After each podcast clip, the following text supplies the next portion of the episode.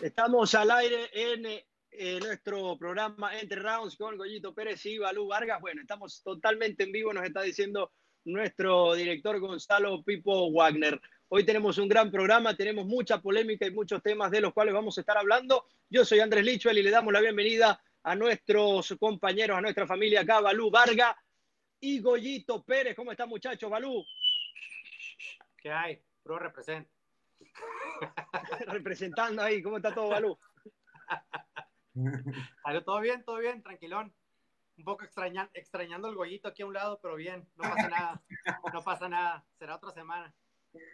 Goyito. Yo acá tuve que hacer cosas de grandes, ¿no crees que? Fíjate, me habían cortado el gas desde hace, desde que me fui a Monterrey, regresé y el pinche gas, dice que me lo pusieron, pasaron dos semanas, fui a pagar la reinstalación, nunca lo pusieron, pero, y pasó ya una semana, y ayer me llega el pinche recibo del gas, que 300 pesos, digo, a la madre, ¿cómo me he gastado gas? Y ahorita fui a hacerla de pedo un ratito, y ya vengo de allá.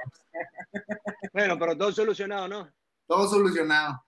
Eso es lo que importa. Bueno, vamos, vamos a entrar a nuestro segmento, señoras y señores, como está todo solucionado Vamos al 100, señores.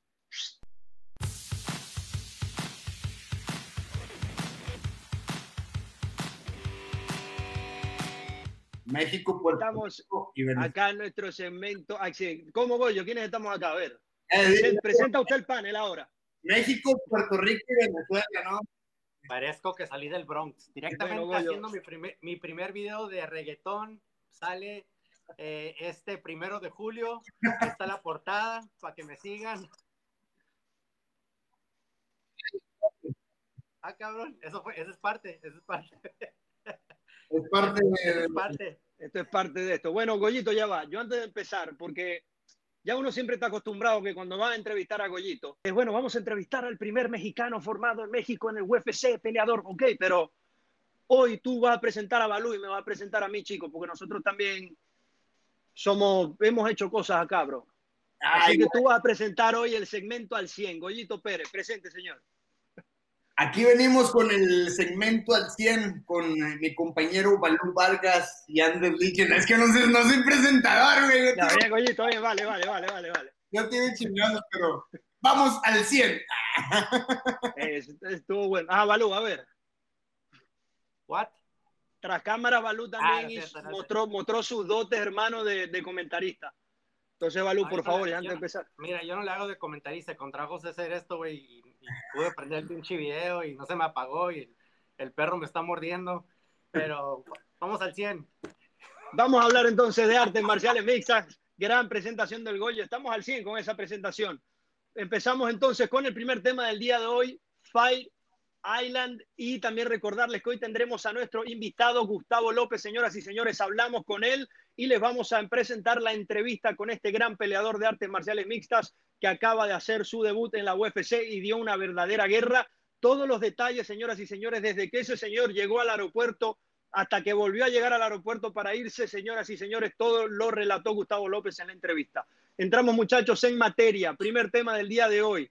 Fight Island, señores, ya tenemos fecha, sabemos que son cuatro peleas en 14 días y una de esas carteleras tiene tres peleas por el título. ¿Qué? Vamos a empezar, Balú. ¿Qué, ¿Cuál es tu, tu impresión de estas tres peleas? Yo de entrada digo que una de esas tres no me agrada mucho, pero bueno, ya lo vamos a estar hablando ahí. Pues para empezar, me siento engañado porque yo estaba esperando una isla como algo, algo acá, como que la isla de Marvel, que iba a ser una isla súper privada, iban a llegar estos güeyes, pero pues es Abu Dhabi, güey. Y Abu Dhabi, o sea, nunca he ido ni me alcanza para ir, pero todos modos es algo que ya, ya se ha hecho ahí el UFC. Eh, han hecho boxeo, yo creo que en, en, esa parte del mundo. Eh, aparte son, creo que son eh, dueños mayoritarios de, del UFC, entonces me decepcioné un poco cuando vi que iba a ser ahí, que no iba a ser algo más como que exótico. Yo pensé que iban a ver como que estaba rodeado de agua y un pinche león al que perdía lo iban, se lo iban a dar o algo, algo más extravagante. Eh, las peleas sí me gustan, la verdad. Eh, estoy contento con lo que va a haber de las peleas. La única que ya saben que me he estado quejando desde el inicio es esta de, de ¿cómo se llama? el La de Aldo con... Aldo, Aldo Con Jan. Peter, Peter Pero es Aldo, pero es Aldo. ¿Mande? Sí, pero, pero, pero la situación ahorita no está para eso, Goyo, en la división. Hay muchos nombres, hermano. Son amigos, por eso. Pero mira, te voy a decir, Aldo, Aldo para mí sí, sí, todo respeto y todo para él, pero perdió. O sea, para mí perdió contra, contra Marlon. O sea, Moraes. Moraes sí, sí puede haber ganado, pero no se la dieron, Se la dieron a Moraes y no se le habrían de, no se le habrían de saltado y pasársela a él. Eh, creo que se la dieron por como dijo Sejudo, yo fui el que le calenté la cabeza al UFC, lo metieron a él en lugar eh, cuando yo cuando iba a pelear contra mí, no, no, puedo pasar por lo de las visas y, y ahora ya le están como que regresando el favor, ¿no? Que, que, para mí no creo que haber sido Aldo. Igual me hubiera gustado ver a Jermaine Sterling contra Peter Yan. Creo que en esa hubiera sido mejor. Para mí. Totalmente de acuerdo. Hablando de, bueno, esa es la pelea que yo, yo les comentaba, no estoy muy de acuerdo porque eh, Sterling viene en una racha importantísima, cinco triunfos, eh, lo hizo muy bien en su última presentación y ya es un hombre que tiene tiempo ahí fogueándose entre los mejores, merece estar y lo de, y lo de, lo de Moraes es espectacular, también viene una gran racha de, de victorias, solo perdió contra, contra Henry Cejudo, que está bien, era el campeón, pero de ahí en adelante ha ganado todos los combates, se le ha ganado a John Dodson, a Jimmy Rivera. Eh, para mí esa era la pelea para hacer, pero Goyo, ahora vamos a hablar de José Aldo. Yo creo que aquí, como lo ha, lo ha hecho el UFC en muchas ocasiones, quiere darle la oportunidad a una leyenda de tener en sus propias manos la posibilidad de hacer historia, porque si José Aldo gana el cinturón de, de 135 libras, se retiraría del, del, UFC con dos cinturones en, en, pesos diferentes. Y eso se entiende perfectamente, pero yo, yo lo que opino es que hay que buscar el momento para hacer las cosas, porque bien lo decíamos que esta división tiene muchos nombres y no hay campeón. Entonces, claro, va a ser una gran pelea, y, Aldo puede ganar, es José Aldo, pero no sé si de repente, de, Goyo sea el momento para, para hacer este homenaje a, José Aldo. Pues yo sí siento que es el momento, fíjate, hay muchos en la división. Eh, yo en verdad soy un fanático de José Aldo por todo lo que ha hecho en el mundo del MMA, en la WEC, en el UFC, aunque perdió con McGregor el título, siento que todavía se merece esa oportunidad, esa oportunidad se le vino con Marlo ganó, dicen muchos que perdió, pero los jueces dijeron que ganó, entonces ganó, ya está en papel que ganó. Muy buena oportunidad, yo creo que se la merece después de la última pelea. Eh, una que no me gusta es la que ya habíamos comentado, eh, Bruce y este Usman, porque son compañeros y todo eso. A lo mejor se van a venir varias cosas ahí en su equipo, a lo mejor lo van a tomar como caballeros y va a ser un tiro y un tiro, ¿no? Es como decimos siempre los peleadores en el gimnasio, pues si me hago sparring contigo a matar todo el tiempo, eh, en la pelea va a ser un sparringcito, pero de veras, ¿no? Eh, y bueno, eh, más Halloween contra Jan, no, más Halloween, ¿cómo se llama el otro chavo? Volkanovski. Volkanovski.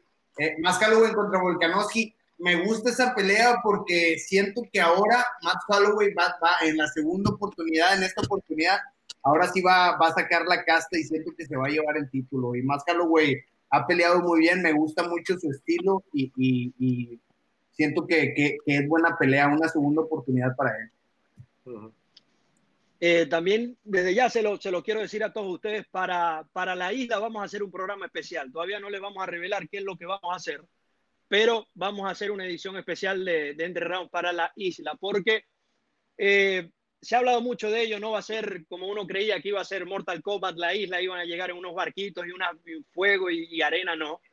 Pero bueno, va a ser la isla y son grandes peleas al final. Está confirmado también participaciones de Frankie Edgar, que también es, un, es una leyenda. Eh, Volkan Ozdemir ha estado muy bien. Giri Prochatza también en su peso. Hay muchas, muchas figuras en esta, en esta cartelera, pero obviamente las tres peleas por el cinturón son lo más importante. Balú, de, de todos estos nombres que están eh, confirmados, ¿cuál, te, ¿cuál quieres ver tú en esa, en esa oportunidad? Y digo oportunidad porque el peleador sabe que ese evento lo va a estar viendo todo el mundo.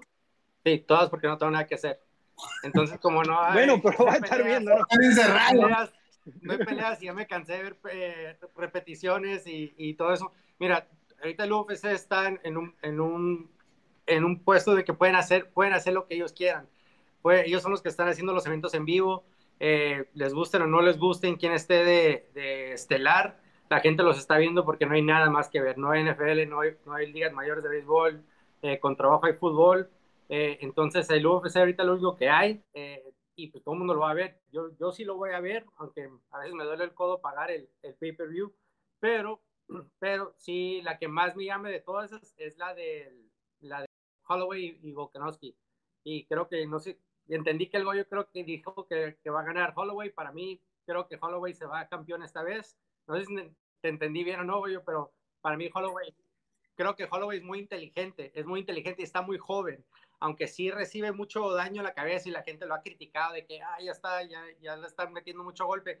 No, no es cierto, así, pelea, creo que es demasiado inteligente, le queda mucho por, por, por, pelear y creo que va a poder volver a conseguir ese, ese título. Bueno, vamos a cerrar entonces el tema de, de, la isla, porque muy pronto sí vamos a hacer todo el análisis. Vamos de la isla, vamos a ver. De la isla. Sí, de, sí, de la isla que no es isla, correctamente. Ustedes no vieron cuando salió el cuando salió el, la imagen no viral que salió un helicóptero volando arriba de la isla y unos cocodrilos en el agua y el y, y yo decía, ok, no llevarlo hasta ese hasta ese límite, pero si ya ya lo van a hacer, eh, no sé, creo que, que se pudo buscar la manera, pero bueno, todavía no hemos visto nada. De repente esos previews no van a ser muy así y va a ser otra cosa, o de repente no va a pasar nada y va a parecer un evento normal. que esperar. Es, es un evento normal, güey. Lo único que está haciendo, o sea, le pusieron que va a ser Fight Island, pero es, es, un, evento, es un evento normal, sin gente, pero en Abu Dhabi. Cuando han hecho peleas antes. Coronavirus. ¿Mande? Un evento normal con coronavirus. Con coronavirus, ah, exacto, pero Es, es, lo, mismo, o sea, lo que hicieron es, o sea, dice Deina que, ah, voy a ser una isla, voy a hacer esto. Mismo evento, güey. Mismo evento. ahí, ahí lo vendió bien, ahí es donde, donde se ve que ellos saben lo que están haciendo. Lo vendieron. con esto cerramos entonces esta, esta cartelera será el será en el mes de julio, ahí la pueden ver el flyer oficial y bueno, con esto cerramos este tema para hablar de lo que tenemos esta semana. Otra cartelera más de UFC, sí señor, otra vez tenemos UFC esta semana y vamos a hablar solo de la pelea estelar que tenemos para, para esta noche. Ahí podemos ver la cartelera estelar. Tenemos a Curtis Blades contra Alexander Volkov. Sí, yo quiero ver esa pelea, me llama la atención. Pero tenemos también a Josh Emmett contra Burgos, Pennington contra Marion Renault, y ahí pueden ver el resto de los nombres. Jim Miller, por cierto, cada vez que puedan verlo pelear, señores, háganlo porque siempre va a dar una gran pelea. Balú, ¿cómo ves esto el día sábado? Mira, son como las últimas carteleras que ha habido ahí. No son muy, no son súper impresionantes, pero no hay nada más que ver. Eh, y, y, me van a criticar lo que van a decir, pero estas carteleras normalmente las pones de preliminares, güey. O sea, estás viendo peleas preliminares como estelares. Eh, Curtis Blades y Alexander creo que los van a pelear nomás porque tiene que ver, tiene que, tienen que estar usando a los peleadores en, ciertas categorías, ¿no? Por ahorita que está parada la, la categoría de, de, heavyweight con, con este Miocic y luego está Francis Negano, entonces tienen que seguir moviendo y creo que ellos dos los van a tener ahí, pero fuera lo demás, Josh Emmett me gusta verlo pelear, me gusta, creo que es muy fuerte, es uno de los, de los peleadores fuertes de, de Alpha Male es, a mí me ha gustado como peleó, peleó con, con, tu compañero, con este Jeremy Stevens, donde se aventaron un tirote, Stevens lo, lo, terminó. Entonces, o sea, a mí me gusta como pelea. Esas sí, esas dos creo que sí me interesan ver. Las demás se me hacen como que van a ser bien, o sea, pero nada, nada que digas tú me resalta. Esa, esa la Volkanovski, la estelar va a terminar como un knockout, yo siento. Yo siento que te van a noquear a Volkanovski. No sé por qué me da esa impresión a la, en la de Volkov. Sí. Porque son unas madresotas en una jaulita de 25. sí. ¿Por qué? O sea, estás, estás metiendo a dos osos pelear en un, en un circulito en vez de los 30, de los 30 pies que está acostumbrado uno en el, en UFC en correr y caminar. Todos están. Putazo seguro, putazo seguro. Se van a poner en medio y se van a tirar. No hay para dónde correr. Fíjate, la, eh, eh, como dice Balú, la, la, pelea de Emmons me gusta mucho. Los demás, pues la verdad, Jay Miller también. Los demás, eh, yo la verdad no, no, no me, me acuerdo muy bien de los nombres, fallo con eso, no me recuerdo bien de los nombres, sí recuerdo los peleadores, con los nombres no. Este, pero los que conozco ahí es la Estelar, Jim Miller y Emmett. Y buenas peleas, ¿no? Bueno, Goyito, usted, usted, usted es peleador, usted se dedica a pelear, así que, que no, no, no se preocupe. Algo que a mí me llama la atención de esta pelea entre Blades y Volkov, ¿no? Es que en el ranking está Blades de tercero, de segundo está Engano, y después está Cormier, que es el que va a pelear. Ahora, si Curtis Blades gana, solo tiene adelante, adelante perdón, Engano que ya le ha ganado dos veces, son las dos únicas derrotas, y después viene Cormier y Miocic. O sea, lo que yo digo es que si, si Blades gana esta pelea, ¿de qué le va a servir? ¿Cuánto tiempo lo van a tener sentado esperando? ¿Le va a, tocar pelear contra uno de los que viene más atrás y, arriesgar? Y, y, Volkov obviamente toma la pelea, es el séptimo en el ranking y creo que, que si gana sería un poquito más atractivo Volkov contra cualquiera de los otros que no ha enfrentado. No sé cómo lo ves ahí, Balú. Eh, yo lo veo como que tienes que esperar tu oportunidad o arriesgarte que te vayan a noquear. Alguien que te ha ganado ya dos veces. O, me entiendes? Entonces, como Pero ¿crees que Deina haga esa pelea? Mi pregunta. O sea, yo no creo que Deina ponga en gano con el tres veces. No creo que Ningano va a querer tomar cualquier otra pelea más que la que le merece, la que se, se merece que le dé el campeonato. Eh, creo que ya todo el mundo que le han puesto enfrente ya los ha terminado. Eh, peleó contra alguien que no estaba rankeado y, y lo terminó en 10 segundos, 15 segundos. Entonces, para mí, si yo fuera manager de él, le digo, ¿sabes qué? Espérate, va a pelear Miocic y, y Cormier, sigues tú de ahí, ya no, no le hagas de pedo, güey, van a pelear los otros güeyes y ellos están detrás de ti. ¿Sí me entiendes? No creo que, esta ya es la tercera de la última de, de Miocic y Cormier. Para mí, si Cormier gana o pierde, todos vamos a retirar, creo yo. Eh, Miocic puede ser también que se retire, a como van todos están retirando, pero puede ser que, que ya los dos digan, ¿sabes qué? Ya terminé con esto, ya la tercera, yo gané, ya me voy. ¿Sí me entiendes? Entonces creo que Negano lo mejor sería de que su equipo le diga que se, espera, que se espere y, y que le va a tocar, o sea, inicios de, del 2021 o finales de, este año, dependiendo cómo salen los dos. Sí, Volkov es un peleador que llegó a la UFC ya siendo campeón de Bellator en el pasado, pero lo he visto mejorar mucho en esta última etapa y, bueno, vamos a ver hasta dónde puede llegar en esa carrera. Goyito, otros nombres en la cartelera importantes. Hay uno que me llama la atención. Clay Guida va a pelear el día sábado en las preliminares. ¿Qué puede decir de Clay Guida? Se va a pelear con, con Bobby Green. Eh, Clay, Guida, fíjate, eh, fuimos compañeros eh, hace mucho tiempo en Jackson. Un tipo que en verdad cuando entrena no muestra el talento que tiene a veces entrenando muchos lo sometían, le hacían lo que quisieran, pero el día que pelea se convierte, no es el mismo Guida del entrenamiento, fíjate, a él le pasa, a le pasa lo contrario que muchos peleadores, muchos peleadores son muy buenos en el gimnasio y llegan a la pelea y es otro peleador, ¿no? Eh, les da nervios, no, no hacen el desempeño como acostumbran hacerlo en el gimnasio. Clay Guida estuvo puesto en el gimnasio, eh, la verdad, se cuestiona mucho su talento, pero a la hora de pelear sale con un ritmo impresionante. Lo que sí estoy, ¿hace cuánto no que le Guida? Ya tiene bastante tiempo de no pelear y los años no han pasado en vano, ¿no? Eh, creo que ahorita ya tendrá que unos 39, 38 o más. Tiene 30 y, a ver, 38. 38. Ah, está por ahí. Este, pero bueno, fíjate, siempre que, entra a la jaula, siempre muy dinámico, el cardio que tiene, muy bueno, muy buena pelea para Clay Wira y, muchos ya extrañábamos a Clay Wira que entrara otra vez a, la reja. Y es de la fama del UFC, ¿no, Balú? Clay, Clay Guida. Eh, gran, gran, gran peleador, pero es lo, es lo que tú dices, ya lo están usando para una preliminar de, de un evento de este tipo, ¿no? Sí, yo me acuerdo de, mira, esa pelea me hubiera gustado ver hace cinco años.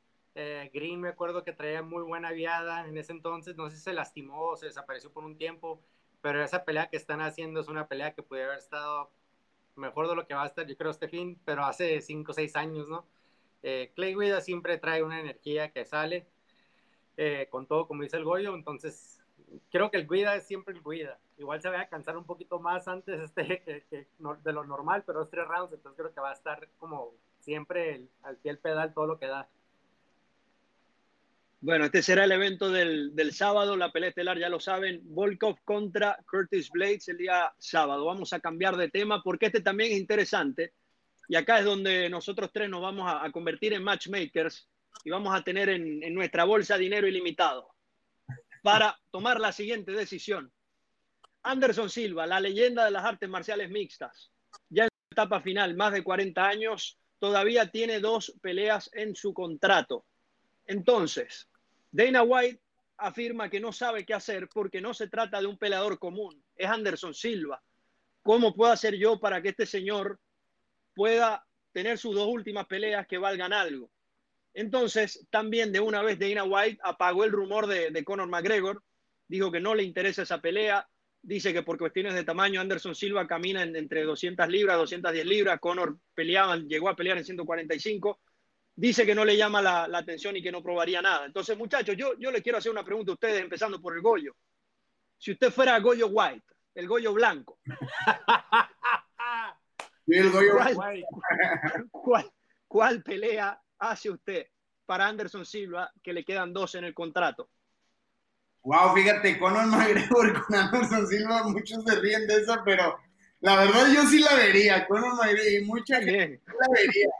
Conor McGregor con Anderson Silva, para mí sería nada más por morboso, ¿no? Ver esa pelea de morboso, como mucha gente que, que ve peleas así, este, para mí esa sería muy bien. Otra que le pueden poner a Anderson Silva, híjole, es que la neta ya no quiero que me le peguen a mi Anderson. ya, ya está, hizo lo que hizo. Para mí, fíjate, un peleador inteligente también debe saber cuándo retirarse. Eh, Anderson Silva ha hecho muchas cosas muy buenas, ha sido uno considerado uno de los mejores de todos los tiempos, pero siento que ya estas peleas ya si le escogen a alguien mal, eh, alguien malo y estas dos peleas te lo noquean o te le hacen algo, se va a retirar ya con otra imagen, ¿no? Ya los espectadores, el público, el aficionado ya no lo va a ver como el gran Anderson Silva. Siento que muchos peleadores también deben, deben de tener eso en cuenta, ¿no? ¿Cuándo, cuándo es eh, el retiro? Y Anderson Silva pues ya no es el mismo, ¿no? Conor McGregor con Anderson Silva yo creo que es una pelea que yo la vería y mucha gente la vería, ¿no? Pero ¿en qué peso es el problema? ¿170? que ver si Anderson Silva a los 45 años puede llegar a, a 175 libras. Balú, ¿tú qué dices? Eh, no, mira, la idea me gusta, como dice Goyo, si, si llegarían al, al, peso de acuerdo como de 180, 178 libras, no creo que 75, pero 70 78 entre los dos, eh, creo que sí pudieran hacer algo, ¿no? Eh, yo, no le yo, yo no haría eso, me gustaría verlo mejor, tratar de salir con la mano alzada, pero contra alguien de su peso. Me gustaría verlo contra un Luke Rockford. Alguien, alguien en 205 libras, no necesariamente 185. En este, en este instante ya no está peleando para el título. Ya no va a pelear para ningún título. O sea, mételo a pelear para que sea algo interesante eh, contra la desaña era como que el cambio de, la guardia. De generación. la guardia, que ya te, estoy, ya te estoy pasando el reino, ya es tuyo, güey, ahora tú ya vas. Y, un espectáculo esa pelea, ¿no, Balú? Y a Desaña todavía le tuvo miedo. Yo insisto que a Desaña no quiso pelear así como pelea, y como lo has visto con Joel Romero, ¿no? Eh, otra pelea, la otra pelea para mí sería Joel Romero y Anderson Silva en 185, 200 libras y que ya, o sea, es entre dos leyendas, los dos casi son de la misma edad, eh, lucha contra Striker, este güey es bueno con los luchadores, eh, y no pasa nada, mira, como dijo el Goyo, los peleadores no saben cuándo, hay, hay muchos peleadores que no saben cuándo decir que ya estuvo, eh, lo viste con BJ Penn, yo lo he visto con gente cercana, lo he visto con amigos que, dices tú, o sea, ya, güey, pero, pero quieren esa oportunidad de salir y tratar de, salir con la mano arriba y no perder y cosas así, ¿sí me entiendes? Por eso es tampoco también difícil para, para muchos de ellos.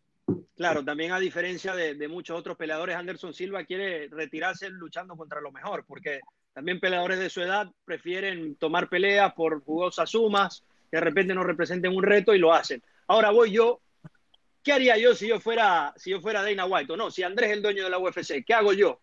Primera pelea, Anderson Silva. Anderson Silva contra Conor McGregor 175 libras, lago y le voy a decir por qué, porque como negocio va a funcionar, porque todo el mundo va a estar esperando que Anderson Silva no quede a McGregor. Y si eso pasa, ustedes se podrán imaginar y si gana McGregor no pasa nada, la, la gente igual sabe quién es el mejor y sabe que Anderson Silva tiene 45 años, pero sería una pelea que llama la atención también por estilos, lo que habíamos hablado antes, en la distancia de Anderson Silva como usted quiera, pero que la hagan. Y después. la pelea de, la mano en la cabeza. No, y es que eso es lo que voy, porque Anderson Silva era un peleador que lo hizo con Adesanya y lo hace con todo el mundo. Se te para a nada y tiene tanto reflejo y tanta reacción que tiene la seguridad de hacer lo que hace. Y la segunda pelea, yo lo que haría es lo siguiente, cuando UFC regrese a Japón alguna vez, ahí yo haría la pelea de retiro de Anderson Silva porque sabemos lo que significa en Japón. Y su rival sería para mí alguien que acaba de subir a las 205 libras, que se llama Chris Whiteman. ¿Qué pasa? La primera la vimos y hay que decirlo, Anderson Silva se confió, se confió porque venía intratable, venía destruyendo y le, dieron el golpe. La segunda, muy bien, el check de Chris, de Chris Whiteman ganó las dos peleas bien, acá no se discute, pero a mucha gente le queda esa sensación de que, de que Anderson podía hacer algo más. Entonces, bueno, vamos a darle esa pelea al público, vamos a hacerla en Japón, Anderson Silva contra Whiteman, 205 libras, como dice Balú, que no corten peso, y ya está, pelea de retiro de Anderson Silva yo creo que en el mismo Tokyo Dome donde hacían Pride que se llenaba, lo pueden hacer perfectamente, hermano. Yo creo que esa sería mi, mi decisión. No sé cómo, cómo, la ves, Goya. Me, me cae que tú ya debes de ser acá matchmaker, güey. ¿Para qué estás haciendo eso? Ah, bueno, gracias. neta. Muy buena, a mí me gustó, a mí me gustó, yo te lo compro, yo te lo compro. Bueno, ya, ya, hey, Deina, ya vendimos uno, hermano. Ya vendimos uno. ¿Cómo lo ves, Balú? No, acuérdate que también andan, andan los rumores de IDL y Anthony Pérez. De Pérez también andan anda diciendo que los dos estaban mensajeando en Twitter y lo estaban haciendo en público de que en 180 libras hay que hacer un catch weight y los dos, sí, Simón, hay que hacerlo. Eso estuviera, eso estuviera bueno, güey, siendo que los dos son de pie. Eh, Pérez ahorita parece que es el peleador que sube y baja y no le importa. A mí me está gustando eso de que está como que regresando al estilo antiguo de, del UFC, ¿no? Que ahorita que que Jones quiso pelear con, con Francis, ahora Pérez y McGregor le están eh, pidiendo pelear a Silva y luego están como que otros peleadores. Me gustaría ver más de eso. Henry Sejudo quería pelear con Volkanovski, dijo la otra vez que si regresa. Entonces, a mí sí me gusta eso del Open Weight Class con, con algo de reglas, ¿no? Pero si estuviera increíble. No, sí, estaría, estaría espectacular. A mí me encanta porque ya cuando un peleador limpia una división no tiene referencia. Entonces ya cuando lo pones a hablar con otros de otras divisiones, es lo que estamos haciendo ahora, es tratar de imaginar qué va a pasar hasta que pasa. Entonces yo creo que eso es lo, lo interesante. Muchachos, ya el último tema de Al 100, que ha estado, bueno, espectacular el día de hoy. Amanda Nunes, hablando de retiros. Amanda Nunes, señoras y señores, dijo hace unos días que, bueno, ha contemplado el retiro. Un atleta que está en el apogeo de su carrera, campeona defensora de dos divisiones y no solo campeona defensora de dos divisiones, destruye a las rivales, nunca está en peligro.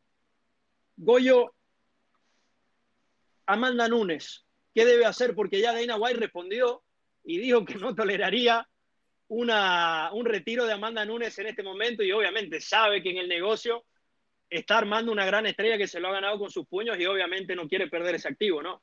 no, no sé si, si Amanda Núñez está yendo mucho porque no le dan tanto, tanto ese empuje como se lo han dado a varios eh, eh, multicampeones, ¿no? A Ronda, diga el nombre, Goyo, a Ronda.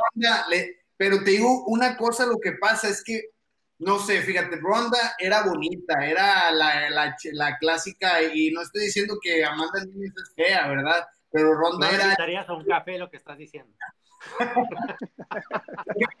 que, era alguien muy vendible. McGregor, pues solo, McGregor solo se vende. Ya hemos visto que McGregor es, el libra por libra en mercadotecnia. Él solo se vende. Otros multicampeones por Mier, ¿no? Eh, siento que no le han empujado mucho, pero también porque, porque no hayan cómo. Eh, y bueno, que se quiere retirar, no sé, ya, ya esta es una modita, ¿no? Que todos todos se han querido retirar, ya todos están pidiendo eh, pues lo, que les deben de pagar, ya están pidiendo bolsas más grandes y todo eso. Y, y, yo estoy en lo mismo, ¿no? Si ya, si varios, si varios peleadores ya hacen eso, entonces el problema no es del peleador, el problema es de la empresa. La empresa es la que no quiere estar pagando, porque ya no es nada más uno, no son dos, ya son varios.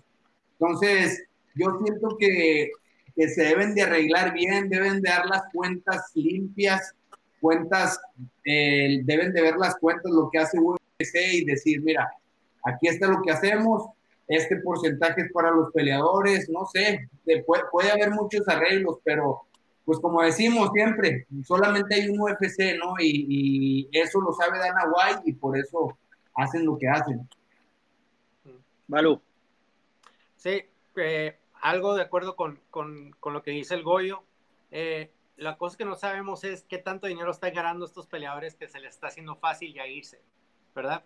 Eh, a lo que no es de que tanto dinero están haciendo, pero a lo mejor ya llegaron a esa etapa que dicen, ya tengo dos casas, ya tengo, no sé, un millón de dólares guardados en el banco, sé que se me va a regresar un dinero con las rentas, no sé, como que ya se sientan más a gusto, ¿no? Porque ya, lo, ya llevan años que lo están recibiendo.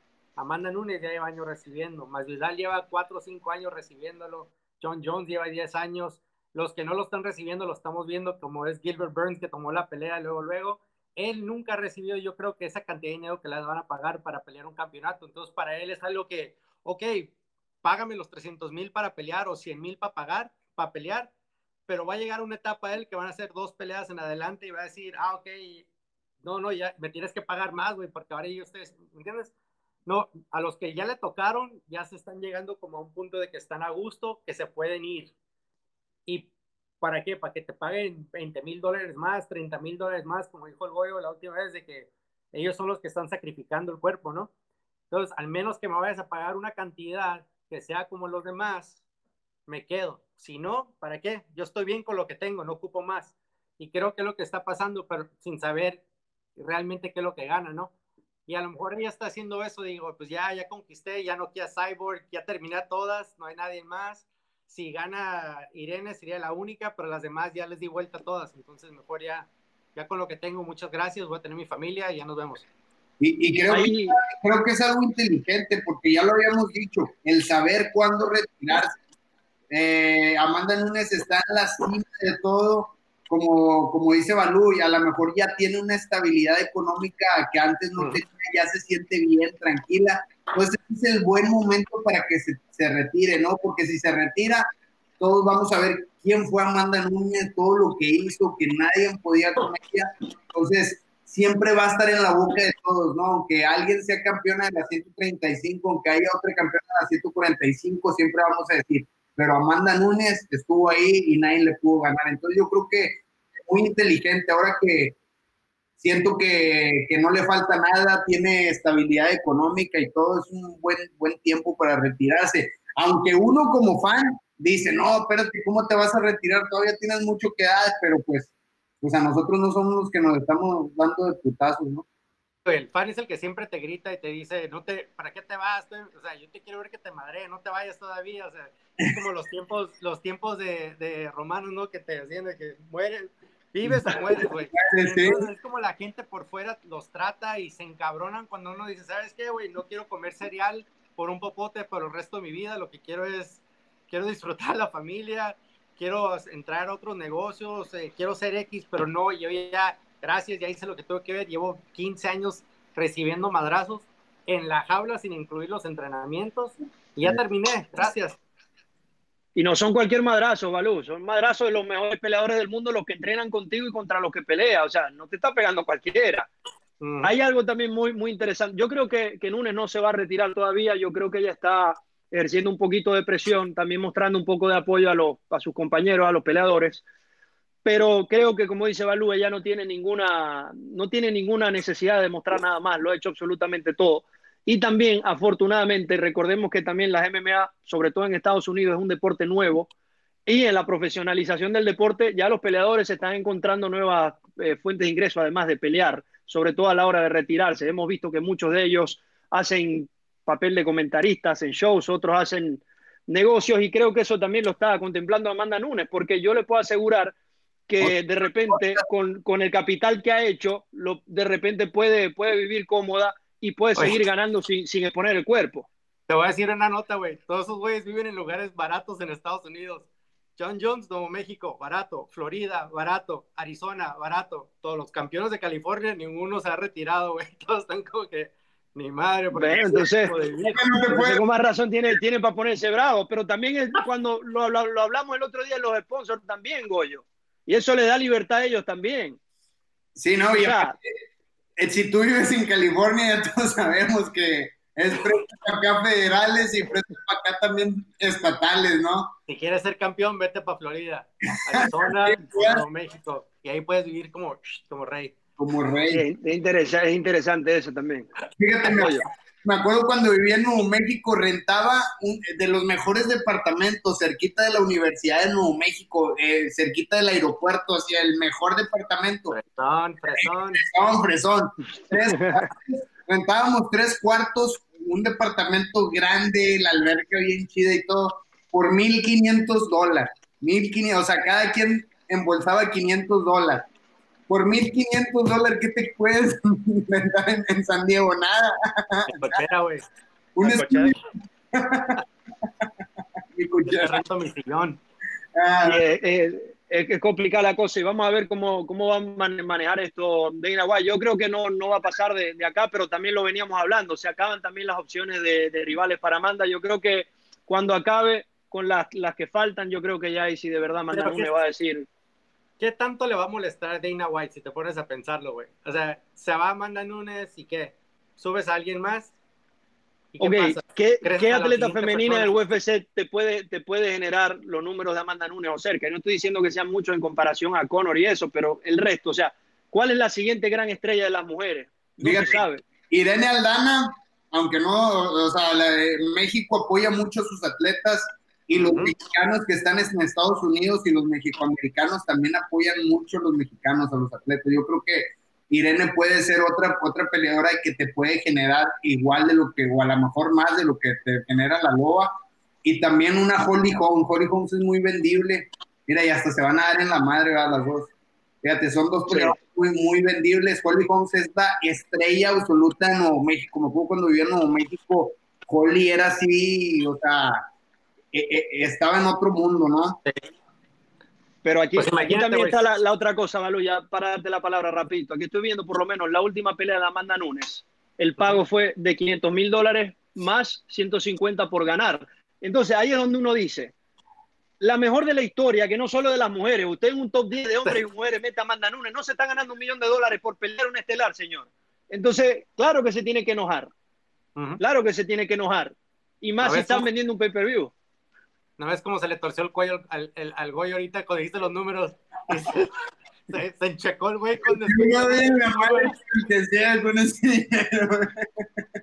yo, yo también pensé que estaba por arriba del millón, o sea, me acabo de llevar una sorpresa, Goyo, ¿cómo lo ves?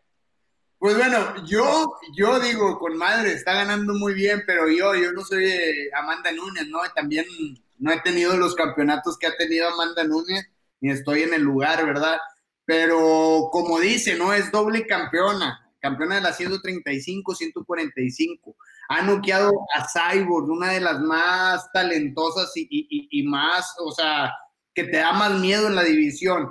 Eh, ha terminado todas las que se le ponen encima eh, por nocaut. No es que les gane por decisión, va y las, las hace garras, ¿no? Sí siento que, debe de, ganar más. O sea, ¿cuánto está ganando una boxeadora? Fíjate, en el box, en el box femenil, no, no pagan igual que en el box eh, eh, masculino, ¿no? De los hombres. Box femenil también les pagan un poquito menos a las peleadoras. No sé por qué. Este, pero acá sí, sí. ¿eh? Y a las campeonas les pagan muy poquito también. Sí, también muy poco. y acá en el UFC, pues para, yo no, a mí no se me hace mal dinero, pero, pero bueno, como todos los peleadores dicen que están, necesitan más, ahora es campeona de dos divisiones, fíjate lo que ha hecho. Eh, no sé, sí siento que, debería ser un poquito más elevado su, su, pago.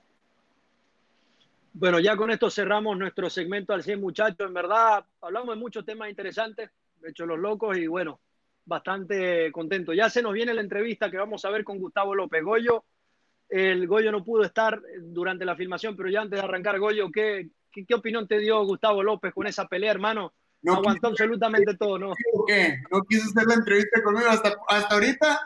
Yo aquí tenía todas mis preguntas, aquí hice, hice las preguntas, hice, hice preguntas y hasta ahorita que no quiso hacer No sé por qué. Porque no lees sus mensajes. ¿Eh? Porque no lees sus mensajes. Eh, yo, yo, ando aquí, ando allá, ando, ando echando la mezcla y todo. Este, mira. Te mandó saludos. Ah, sí, ¿cómo? Dijo que. me hubiera encantado, me, hubiera encantado pelearle. Es un atleta muy bueno, es muy buen luchador, tira muy bien arriba. Entonces, para mí, esa hubiera sido una pelea que, que me hubiera gustado mucho, me hubiera gustado quitarle el cinturón. Eh, obviamente se pusieron medio, medio roñosos ahí en la liga donde estaba, por eso no se pudo hacer la pelea. Este, pero fíjate, e, e, esta última pelea le ganaron, yo sé que le ganaron, eh, lo tumbaron y todo, pero fue una pelea que agarró en poco tiempo de, anticipación, ¿no? Eh, eh, y así es Gustavo López, le vale madre si es una semana, dos días, mismo cuando peleó con Pochito, peleó dos días antes, no sé cuánto tiempo, entonces ese tipo de peleadores me gustan, o sea, digo, chingado, a huevo. Parte de ser con raíces mexicanas, eso también da un poquito más de push. No le fue bien en la pelea, su oponente obviamente tiene un pedigrí muy grande de, lucha y obviamente hizo un campamento de dos meses o un mes y medio para esa pelea. O sea, no vas a poner un chavo, no vas a ver los mismos resultados cuando alguien tiene una semana de preparación. Este, para mí hizo muy bien, se fletó el tiro, estuvo ahí y se ganó el boleto para, para seguir en el UFC. Enhorabuena para el Gustavo. Bueno, toda la información de, de Gustavo López, absolutamente toda la experiencia la revivimos en esta entrevista a continuación y bueno, despedimos, Balú. Muy bien, Balú. Dime otra vez. No, nos despedimos, Balú. Éxito. Feliz día, hermano. ¿Ya se van? bueno, a ti te van a seguir viendo. Tan poquito. no, saludos. Bueno, estamos de vuelta con Entre Rounds estamos listos para recibir a nuestro invitado. Hoy alguien que es de la casa, aunque no ha estado antes en el programa, sí es de la casa, es de la familia. Gustavo López, señoras y señores, peleador del UFC que acaba de hacer su debut. Así que le damos la bienvenida. ¿Cómo está, Gustavo? Muy bien, verte, hermano. Ah, feliz aquí, a gusto. apenas acabé uh, haciendo some physical therapy here at the PI, so just trying to get better, ready for my next fight. Malu. Go home, bro. Go home. You need to go home, eat some food, get up to 155. You know, there's no there's no rush. You just you just cut weight. You, you cut well, how much did you end up cutting for this for this fight? 17 pounds in 20 hours. Jesus Christ. And you're you're already at the gym again, bro. I, if I cut 17 pounds, I'd go on vacation and just eat my heart out till I get to 200 Cool. So, uh, 17 pounds for, for our friends, para nuestros amigos. Eh, cortó 17, 17 libras, son 7.7 kilos. En 20 hours, you said? 20 hours. En 20 horas, 8 kilos en 20 horas. Así que si ustedes quieren consejos para bajar de peso, hablen con Gustavo López. No, no, no, tampoco es así. Esto es para profesionales, only this. So, Gustavo, how do you feel, man? How do you feel? I'm very excited. So, I see you fight in, in the UFC cage. Like, experience, you know, the apex, everything, man. It was a dream come true, to tell you the truth. Um, we worked so hard to get yourself in a certain spot in the world to be world class. Mm-hmm. And we know me fighting with Combate that I was world class, but it's now it's like, oh, he made it. He's in the UFC. I'm another kid from a small town that made it. So now all the kids, even though I lost, I got a pos a lot, a lot of positive feedback from everybody. Were like, man, you took this fight on a short notice and you fucking hanged with the best. So it yeah. just, even though I lost, a lot of people showed up and was like, man, you put in work and we're proud of you and we're excited for your next fight. You know, imagine you in a full camp. It's kind of like when I fought I'll die on a one day notice, cutting 24 pounds. But it, this is the thing you have to do to take advantage of the opportunity. So many people could have said, you know what, uh, too heavy. I'm not gonna take the fight.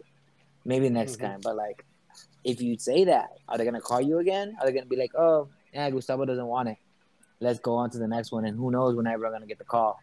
So I, it could have been anybody, and it could have been 30 pounds. I would have said yes.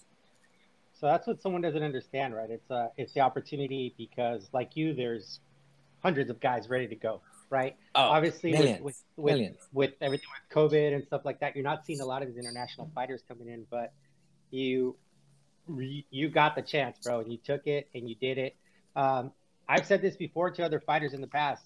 When you lose in a situation like that, you you end up winning and you end up winning in another way that's not okay. Yeah, you didn't win the fight. Your hand wasn't raised, dude. You went three rounds with one of the toughest guys in that division. You know, what I mean, it's like you gave it back to him. You threw you threw your your your good stuff at him, and I mean, as far as I know, and according to your Instagram, you've been mountain biking your ass off for the last couple weeks. So that's for you to come out and and go the three rounds, and you know, it's like okay, yeah, it was a unanimous win, but I I still saw it as, especially that submission that you got out of, ah, it just went another level. That I mean, no, when the, the one that he threw on you, not the one. Oh, that, that him, one. But the one that you got out of, I was like, holy man, this guy is. I was gonna let the hand break. Yeah, because right, and it, it's like you are taking the advantage of like I'm here, dude. I'm I'm not losing it. I'm not giving up to this guy.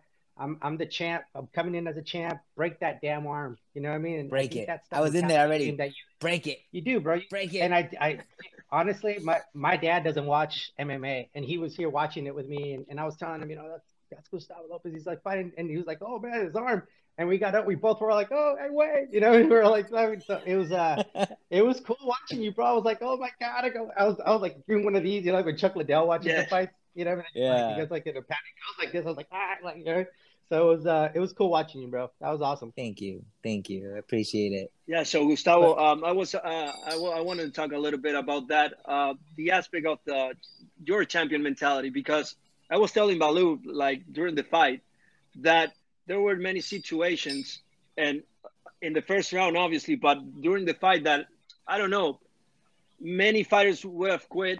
And at that precise moment, like watching the fight, that's like we were on uh, on the edge of our seats because you know th- those were dangerous situations. So Gustavo, I, I just want you to tell me a little bit uh, about that first uh, position. Balu, can you remember the the name, please? The one we well, were talking about. it was, it was like it was a side control variation of an armbar, right? It's like, yes. he had good good pressure. He had good pressure. Was cranking the neck, and as Gustavo was kind of defending off, he he was able to lock the arm in in between his legs, causing the arm to pop up, right? So it, it's a variation of an of an arm lock, you know. So basically, yes. like an armbar. So uh, you can go okay. There, Gustavo. So yeah, so Gustavo, what I want to know is like when you stood up after that like barrage, that moment, what were what were you thinking? And and after that, there were moments like similar when you boom boom boom, you did your work, you stood up again. Yes. Um, when like, he did give were... me when yeah when he did get me down and he, he had that headlock and I'm like I wasn't sure what the headlock was because they didn't feel threatened in my head. But when I got the arm, I'm like, oh shit, he has an armbar. He's gonna snap this. And in my head, I was like, snap it. I'm not gonna give up like and, and and I thought about it like people like uh you know it'd be easy to be like you know what tap hey you caught me mm-hmm. but no I was like let that thing snap I'm gonna fight through it and when I get out I'm gonna swing I'm gonna swing you with it I'm like giving up was not a thought in my head I was gonna fight through the whole thing until I got put out or got submitted somehow and I mean hey, unconscious submitted it wasn't gonna be oh I'm a tap I wasn't gonna tap I wasn't gonna give up that was not an option in my head. I was gonna fight through every little bit of it. And when I got out, I was swinging. You know, my body did didn't recover as well, but on a seven on a 17 pound 20 hour notice, you know, I did what I could, and I I know with a full camp that fight goes different, hundred percent. It's kind of like I, when I fought out die the first time with the with a, with a one day notice, is like cutting so much weight, uh, just depletes your body and even though like in my mind I felt good, my body was like, you know, hey, you're not, you know, you're not gonna, it's not gonna, it's gonna throw a couple punches and then it's gonna get tired. And even though we like, for me, I'm mentally strong that I'm gonna fight through it. My body wasn't gonna, wasn't having it.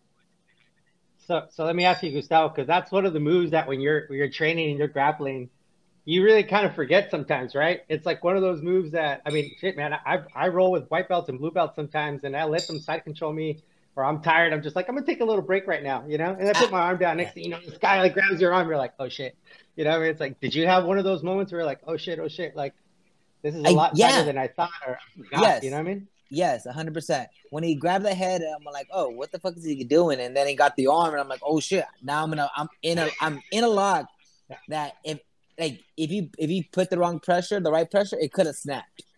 And to tell you the yeah. truth, did it pop at all? I don't think so. It, even if it did, like, I was. Yeah, I felt like it was skin stretched, but I never felt it pop. So I'm like, hey, let the thing snap. I'm gonna I'm gonna fight. I'm gonna keep fighting. You got that UFC insurance. Let that shit break. You know. I think also also like during during during that incident, and like I remi- it reminded me of Miesha and her fight against Ronda when she like you know what, mm-hmm. let it snap. I'm not gonna give up. And like that that was behind like in my mind while while what I was in there. I'm like you know what, Miesha went in the tap of this. Fuck it, let it go. And I'm you know I'm really happy for the situation that I'm in now. I'm still have mm-hmm. you know I, I signed a four fight contract with uh with the UFC, so now I got the benefits of all the benefits that the UFC PI provides. I just came in to got some physical therapy here at the PI. You know, I get to get here, got take, taken care of by uh, Terry, um, and just got a bunch of PT working on the shoulder, working on the arm. I got a I got an appointment after this to go check on my nutrition and make sure what supplements do I want, do I need to make sure I optimize to the best possible thing. Because realize it is when we are a fight like as normal fighters, even you're not in the UFC, you don't know who's gonna like what things to take. You're like, oh, uh, yeah, I should take some protein, I should take some creatine, I should take this and that. But we're all guessing. We don't have no scientists that's gonna give you the right, you know, your body, your your deficient in this. You need this much of this. You should be eating this kind of food. And now the UFC PI provides that for me. And imagine this, how dangerous I was without it imagine now when I get the right physical therapy, the right rest, the right food. I'm mm-hmm. just so excited to see how much more of a fucking animal I'm gonna become. Because you know me, I'm a fuck I'm I'm here to bang anybody and I'm I could fight anybody in the world. But if I and I was maybe training at sixty percent, 60, 70 percent of my capacity. Did they tell you did they, did they tell you an idea when you think they'll, they'll have you back again? Because usually it's like when I used to bring in guys, I'd be like, all right, cool, man, I'll bring you in, but you know, we'll get you back in there in like two in like two months or, or within ninety. Nothing days, yet. You know? Nothing yet. Nothing, Nothing yet. yet. So I got a they they gave me a thirty day suspension because of the loss. So hopefully mm-hmm. right after that. But to tell you the truth, I'm gonna take full advantage of of here the PI and be able to get uh make sure my strength conditioning is on point because and then be able to rest more. You know, I luckily I'm not able to I don't need to work as much anymore. So maybe cut back on my hours of working, you know, doing the pool and stuff like that anymore and just focus on fighting full time mm-hmm. for the first time in my whole life. The whole when I was a champion in combate, I was working three, four nights. All night, waking in the morning, no sleep, and going straight to training, and still I became the champion. Imagine, imagine how much better I'm gonna be with no, no distractions. I picked you, bro. I kept telling a lot of the homies, like, oh, man, Gustavo, tough, dude. I, have seen this kid get down on 24 Me hours too. notice. He cut 24 Me pounds. I go, he's, I go, don't, don't sleep on him because he uh-huh. grabs a hold of that neck. He's going to be gone. You know what I mean? It could have been finished. That, or, you get that over, or you get that overhand right. It's like, you know, it's like you're you belong there, bro, and I'm, I'm happy for you because it was uh, it was fun to see. It was fun to see you, or, or actually see you in other fights leading into this and seeing how you fought. A lot of people are, they just like they don't know who the, who you are. Like, they, they don't, don't, know where you fought. And, and, and so even that, it, and even that, and even that fight, it didn't showcase who I am. Mm-hmm. Like if you looked at the last two fights, I knocked my I locked my last two guys out, but you like realize that my striking is not my is not my forte. I'm not a striker. I'm a ground guy. Yeah. I'm the guy that yeah. should be taking people down and riding them and beating them up and doing that and it was just like the last couple fights, I I haven't fought the way I am, and I'm excited to get back to my roots and get into wrestling and you know continue doing my striking to get into my wrestling. But I'm gonna be so dominant from not moving forward. I'm excited. I'm so excited and so blessed to be in this you've position. Uh, you've been on ESP. You've been on ESPN twice because of that KO of uh, of your fight in uh, in Tahoe, right? So it's like uh, yes, you must be that, must be getting some some eyes on you for that. You know, that's, I am. Uh, you're you're one of many many interviews I have next. A lot of people been trying to call me. Hey, could we do an interview? Could do an interview? I'm like, I'm busy. I'm busy. Busy. Because it was you guys. I'm like, hey, tell me the time. I'll try to get on. You. I love you guys. You're, you're the family. Man. You're the man for that. Cuidado, family. Cuidado. Family. hey, you were first. You were first. Yes. Gustavo. I, asked, I had asked Rubenstein. I had a Rubenstein. I go, come on. He goes, I'll get it. I'll help you guys. I'll help you guys. Let me get it. Yeah, hey, Gustavo. You, you, here's a family. Tell me a little yeah. bit about the, the smiling thing. I was curious. I was curious, but like deep inside, I knew that this is how Gustavo fights because he's yeah, happy just me. in the cage. But right off the bat, when the fight starts, like the, the, the announcer, the commentator, the first like comment was, "Oh, look at his smile, Gustavo's smile." and after and after you take like uh, one of uh. those hard moments, you you you stood up and you were smiling again. Tell, tell me a little bit about that that smile of yours, like in the previous I, fights. I don't know where natural? it comes. I don't know where it comes from, but to tell you the truth, I feel like I'm just as happy as could be when I'm in the cage. Being a fighter, fighting, the preparation, the training, and actually be, even being in the fight, I'm happy. I'm doing what I want to do. Like one of my biggest goals when I was a kid was, you know, was being the best athlete in the planet. And then, you know, UFC is is the NFL fuck fighting.